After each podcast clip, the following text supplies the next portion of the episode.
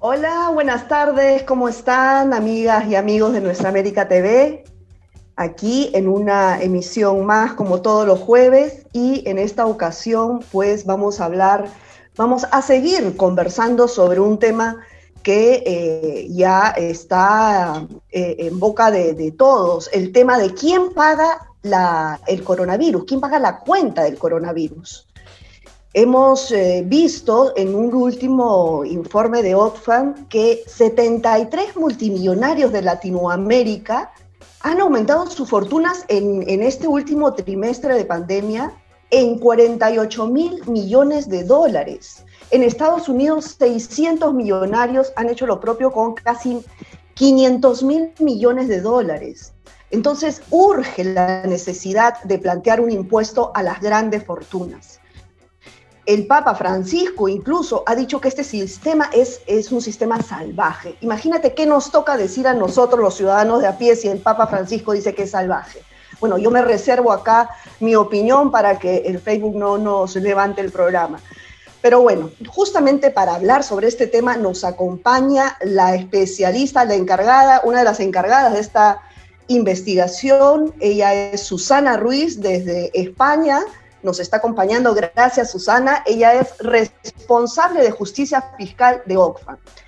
Gracias y felicitaciones por esta eh, investigación que, bueno, revela a todas luces la gran inequidad que hay en este sistema económico. Gracias, Verónica.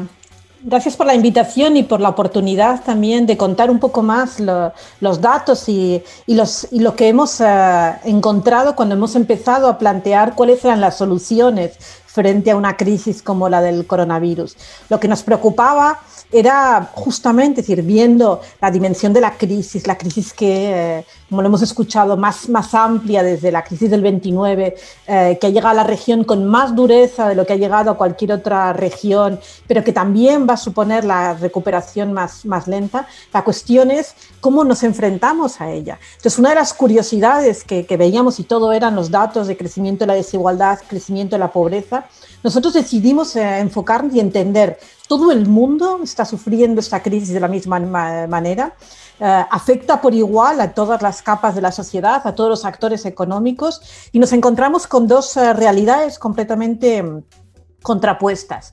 Al mismo tiempo que se daban estas realidades, las colas eh, y la realidad de tantas personas sin recursos, vimos como los 73 mil millonarios de la región, es decir, 73 individuos, esencialmente hombres, con patrimonios por encima de los mil millones de, dólares, habían visto aumentar su fortuna en 48 mil 200 millones de dólares en las 16 semanas eh, mientras pudimos, desde el principio de la pandemia, mientras pudimos hacer esta investigación. Eso supone que han ido generando 413 millones de dólares diarios. Imagínate lo que podríamos estar eh, haciendo. Ahora, sí, Susana, discúlpame que te interrumpa. Eh, estos, eh, esta información, esta investigación, ¿cómo determinaron estas exuberantes ganancias de, este puñado de gente? ¿Cómo determinó la investigación esto? En Oxfam llevamos eh, varios años ya haciendo un trabajo de seguimiento sobre la evolución de la concentración de riqueza y en este caso lo que hemos hecho es utilizar los datos de la publicación Forbes de Estados Unidos que nos da, que publica la, evolución de la riqueza de estos individuos de forma diaria, porque es una riqueza que evoluciona diariamente y lo que hemos hecho es comparar dos fechas, desde el 18 de marzo hasta el 12 de julio. Es una información que es, que es pública y que lo que nos permite es ver cómo, cómo ha ido evolucionando su, la fortuna de esos individuos.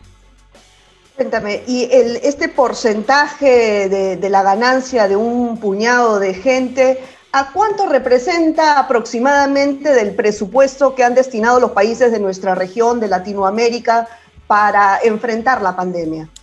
Claro, 48.200 millones es mucho dinero, pero, queríamos mostrar también cómo es frente a la respuesta de los países. Entonces, si comparamos esta cantidad, representa aproximadamente un 38% del dinero que los paquetes, que los países han puesto en marcha como respuesta a la crisis de los paquetes de, estímulo, y ha sido siete veces el dinero que el Fondo, Fondo Monetario Internacional ha enviado como, ha prestado como fondos de emergencia a la región. Es decir, siete veces los recursos de emergencia que han llegado desde el Fondo Monetario a la región en este tiempo. Ahora, si también lo comparamos, eh, estas millonarias ganancias, tú hace un momento decías que ganaron en, en, apenas tres meses 48 mil millones de dólares los 73 latinoamericanos, y sumamos a lo que ganaron los 600 norteamericanos y los de eh, los otros continentes, pues hay una inequidad frente a los 60 millones que también ustedes mencionan, 60 millones de personas que se han sumido en la pobreza extrema, es decir, que ganan menos de 2 dólares diarios. ¿Cómo implementar este impuesto a las grandes fortunas? ¿Ustedes tienen algún planteamiento? Lo que estamos planteando es que en esta crisis no hay opciones.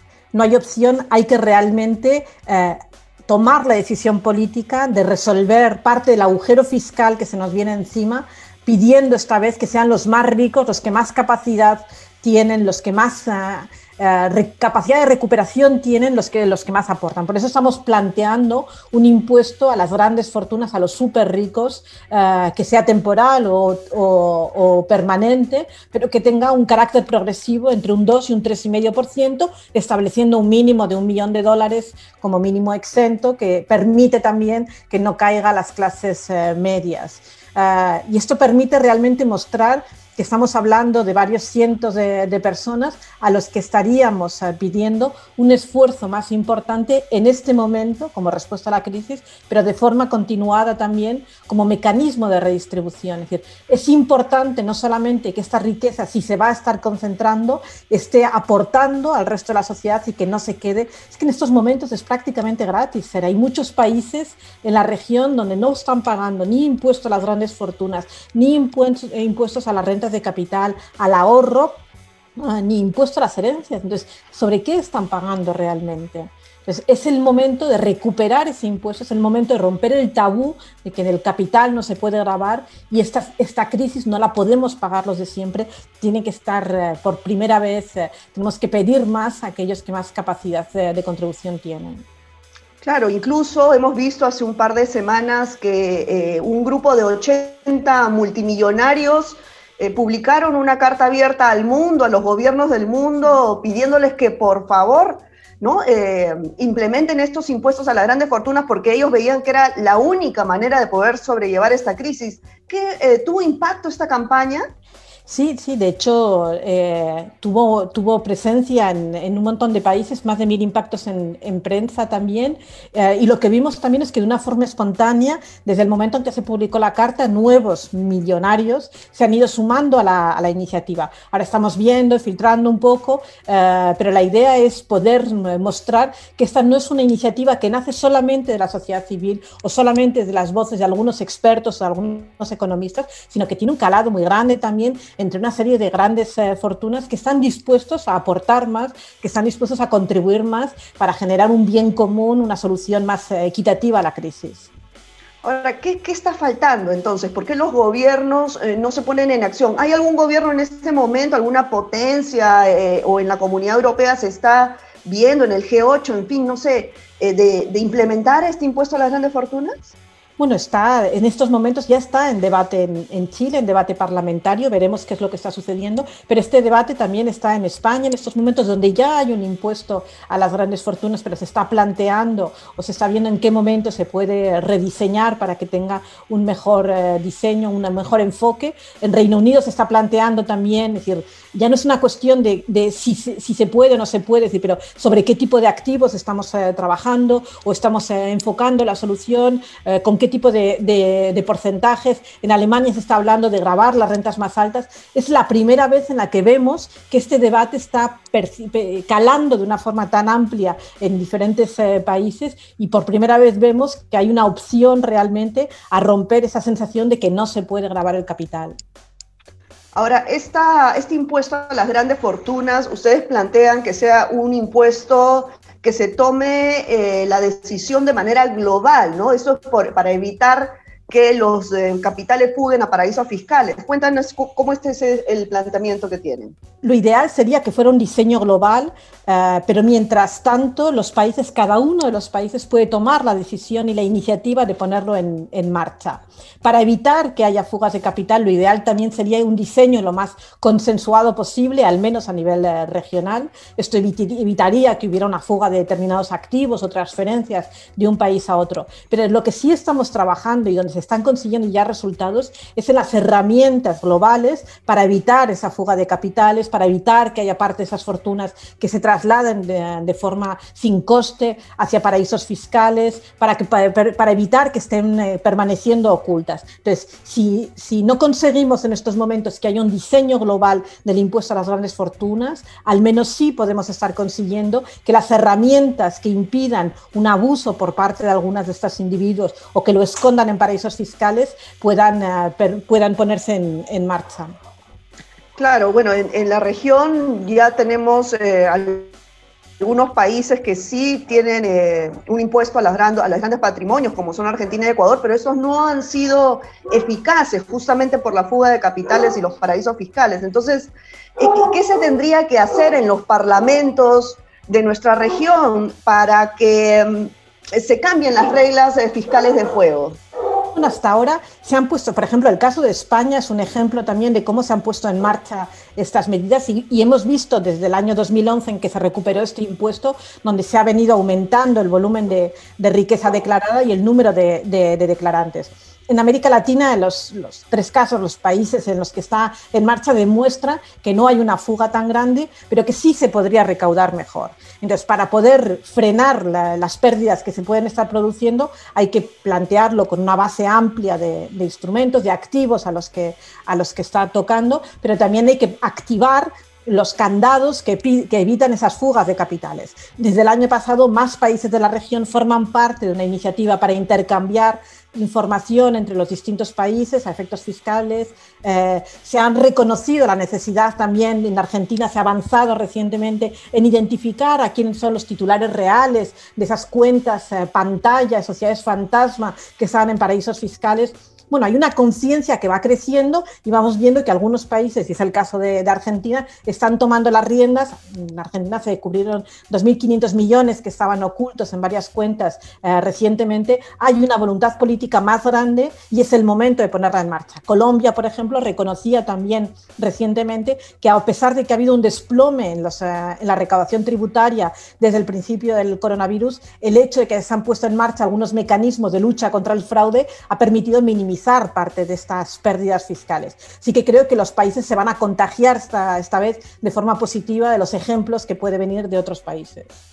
Bueno, sí, eh, estamos viendo avances lentos, pero, pero seguros, ¿no? Ahora en Chile, por ejemplo, la presión que, que han tenido las organizaciones sociales sobre el Parlamento finalmente está ya debatiéndose en la Cámara de Diputados tras tras una denuncia que, los multimillonarios pues hicieron, tuvieron una ganancia de 27% en este último trimestre, ¿no? Y, y, pasa, es similar mucho a la, realidad en todos nuestros países.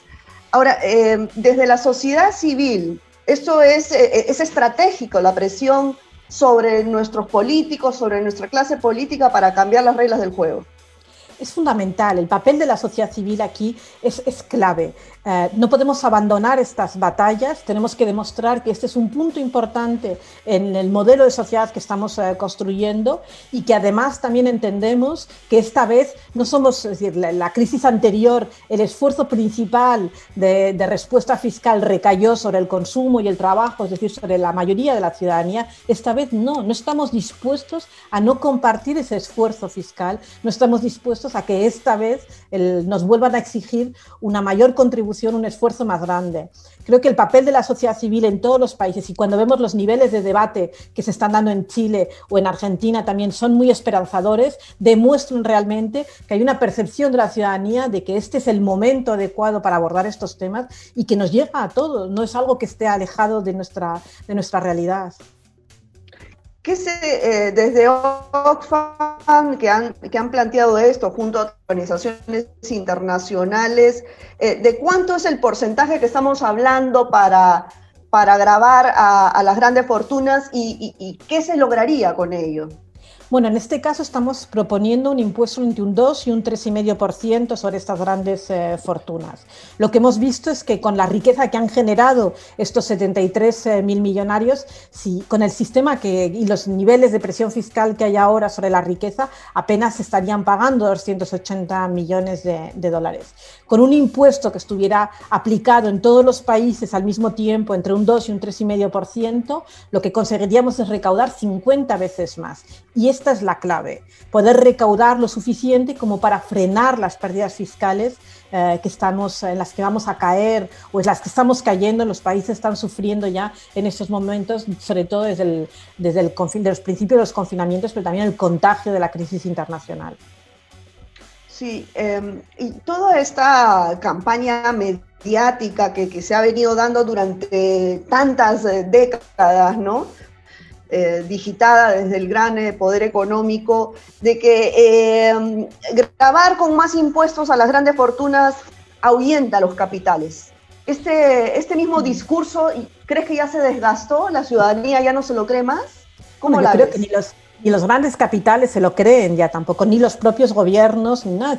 el hecho de que ahora esté hablando de qué diseño de tributación del capital y la riqueza y no de si eso no es pertinente, demuestra que es inevitable en estos momentos. La cuestión es cómo, a quién, quién toma la iniciativa, en qué países, pero ya no es una cuestión de, de si es posible o no. Ahora, durante mucho tiempo, y desde Oxfam lo hemos venido hemos venido levantando la voz explicando que el problema de la tributación de la riqueza no tiene nada que ver con la eficiencia, con los instrumentos técnicos, tiene que ver con la ideología y tiene que ver con la captura de las políticas. Es decir, la razón por la que no se han puesto en marcha estas iniciativas antes es porque ha habido constantemente esfuerzos de los grandes lobbies, de los intereses económicos, intereses creados por unos pocos que han ido generando falsas evidencias, pero que han ido calando en la opinión eh, pública, en los medios de comunicación, en la percepción de algunos gobiernos. Este momento, con esta crisis, con datos como los que estamos dando nosotros, lo que tienen es que romper esa barrera y demostrar que es el momento y que es una falacia pensar que eh, la riqueza no puede ser eh, grabada. En España no ha habido esa fuga de capitales y hay un impuesto a las ganancias de capital, al ahorro, hay un impuesto a las herencias y hay un impuesto a las grandes, al patrimonio. El país que más recauda de Suiza sobre el impuesto al, patrimonio, lo cual demuestra realmente que es posible y que se trata de buscar el diseño adecuado. Claro, pero también hay un gran sector de gente eh, de clase media que dice, bueno, eh, estos impuestos a la riqueza finalmente van a recaer sobre nosotros porque los ricos nunca se les toca, ¿no? Eso, eso depende ya de una decisión, de una voluntad política. Sí, sí, cuando estamos planteando justamente el diseño, estamos planteando que sean para los, eh, capital, para las, los patrimonios por encima de un billón de dólares, que la primera vivienda esté exenta. Eh, hay muchas fórmulas para, de, para diseñarlo de forma que realmente no caiga y no recaiga sobre la clase media, eh, sino que vaya a solicitar ese esfuerzo a los que más tienen. Cuando en Estados Unidos la campaña de Elizabeth Warren y Bernie Sanders planteaban esas iniciativas también, que ayudaron mucho a mover la agenda política internacional y la percepción política internacional, lo planteaban justamente así, con un diseño, con unos mínimos, con, una base muy amplia, con unos mínimos exentos que realmente permitan que no recaiga sobre el conjunto de la ciudadanía, sino sobre una minoría. Mira, vamos a pasar, Susana, a leer algunas de las preguntas acá eh, de la gente que está viendo esta entrevista por el Facebook Live de Nuestra América TV. Por ejemplo, eh, preguntan, ¿qué opinas de los proyectos de ley por impuesto a las grandes fortunas en el Perú, de las bancadas del Frente Amplio y FREPAP? No sé si, si estás al tanto de estos proyectos. Mm. Sí, ¿qué opinión te merecen? Creo que, son discutibles todo, es decir, el porcentaje, las bases, pero en realidad están planteando un debate que es totalmente adecuado. Es decir, es el momento también de que el Perú, decir, con, una caída fiscal que puede estar rondando el 30% de su recaudación, que puede terminar el año por debajo del 10% de presión fiscal, ¿de dónde va a sacar la plata Perú? necesita realmente abordar una solución a la crisis que no sea solamente el endeudamiento. Eh, si no rompe con la inercia ahora que hay, y estas iniciativas son un buen ejemplo, eh, el resultado será que el Perú estará en un colapso fiscal en muy poco tiempo. Y hay una falsa sensación en el Perú de que está del, del otro lado, protegido por una idea, una percepción de sanidad, de saneamiento eh, financiero, porque eh, no, no, está en la misma situación que países como Argentina o Ecuador, es una situación muy frágil realmente. Es decir, no solamente el nivel de deuda lo que cuenta, sino la capacidad de generar ingresos para devolver esa deuda. Y el caso de Perú es un, es, muestra realmente la fragilidad que, que tiene el, el país y el, punto de inflexión eh, tan rápido al que tiene que llevar para, recuperarlo. Entonces, las iniciativas de, del Frente, por ejemplo, son un buen paso eh, sobre el que partir para abordar con una buena discusión parlamentaria un resultado que tiene que ser la realidad de la agenda parlamentaria en el, en el Perú ya. Sí. Bueno, tenemos otra pregunta, por ejemplo, dicen, ¿qué otras alternativas plantean si los gobiernos no toman la decisión política de grabar a las grandes fortunas?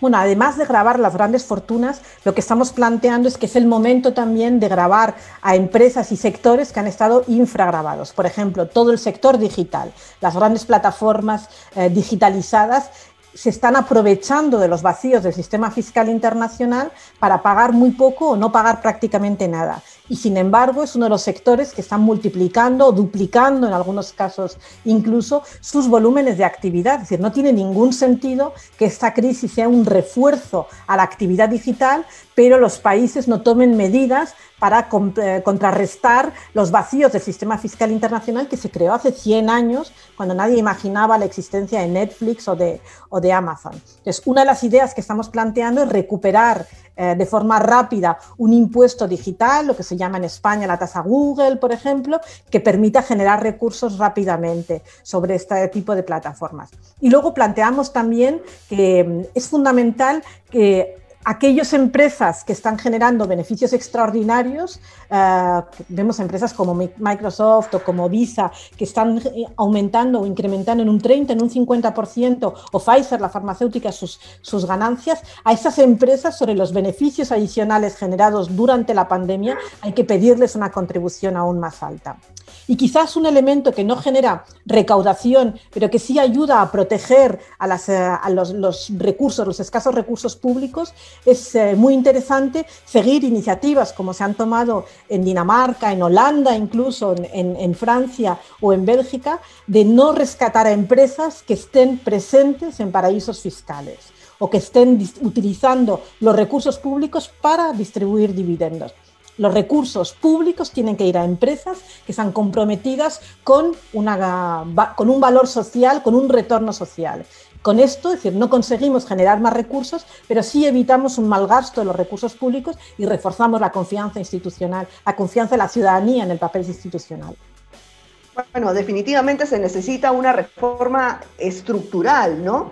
Y eh, como bien decías, eh, eh, el Perú, la situación económica del Perú es muy frágil, ¿no? Países como, como este, como Chile, que siempre han sido vistos los ejemplos de la región, pues ahora la pandemia ha desnudado que tenían pies de barro, ¿no?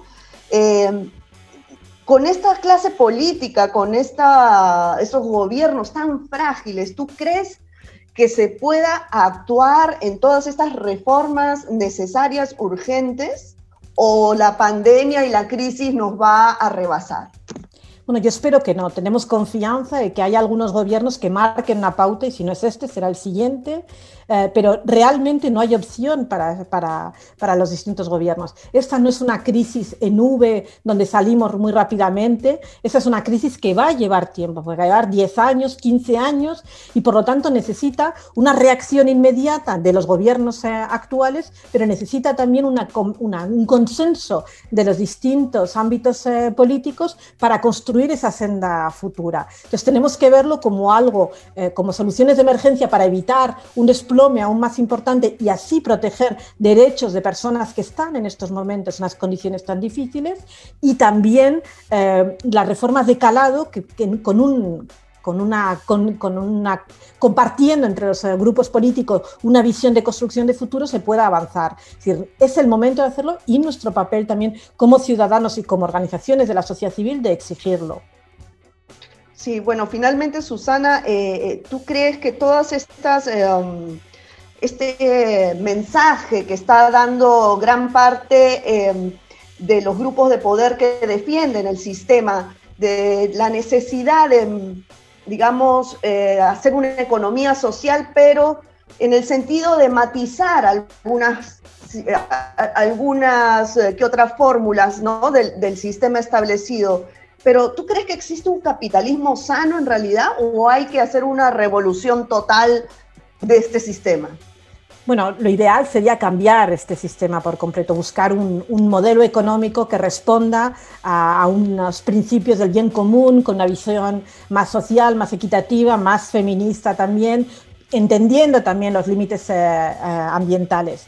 Mientras, y eso es más, complicado en estos momentos, en, en, los momentos de debilidad tan grande, lo que sí tenemos que hacer es exigir a los gobiernos que utilicen los recursos públicos con esta visión que, como decía, en los rescates públicos, por ejemplo, ya se están poniendo en Europa condicionalidades ambientales, no rescatar a empresas que tienen un impacto ambiental negativo, no rescatar a empresas que están abusando de los paraísos fiscales. Eso ya empieza a ser un cambio en el modelo económico. Y sobre todo, decir, esta es una iniciativa que ha surgido muy rápidamente por parte de algunos gobiernos. Lo que esperamos es que este sea el modelo hacia el que vayamos eh, avanzando. Entonces, no sé si será o quizás es demasiado ambicioso pensar que eso es el principio de un cambio absoluto del capitalismo. Lo que sí sabemos es que el capitalismo nos ha llevado a las fragilidades con las que nos estamos enfrentando a, este tipo de pandemia, que este tipo de pandemia muy probablemente vayan a reproducirse y que necesitamos otro modelo, otro modelo más justo, con, otras, eh, con otros eh, ámbitos, con otras visiones, con otras eh,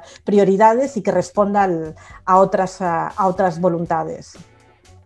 Bueno, Susana, muchísimas gracias por tu participación. De verdad, felicitaciones, además por el trabajo que haces, que hace tu equipo desde Oxfam. Y bueno, nosotros vamos a seguir eh, vigilantes de esta, de esta situación desde la sociedad civil, desde los medios y, viendo pues que nuestra clase política en toda Latinoamérica eh, pueda ir en sintonía con las necesidades urgentes de la población. Contamos con vosotros también y esperamos ser muchos en esta batalla. Chao, nos vemos. Bueno amigos, ha sido un placer estar nuevamente con ustedes y los esperamos en una siguiente emisión. Chao, cuídense.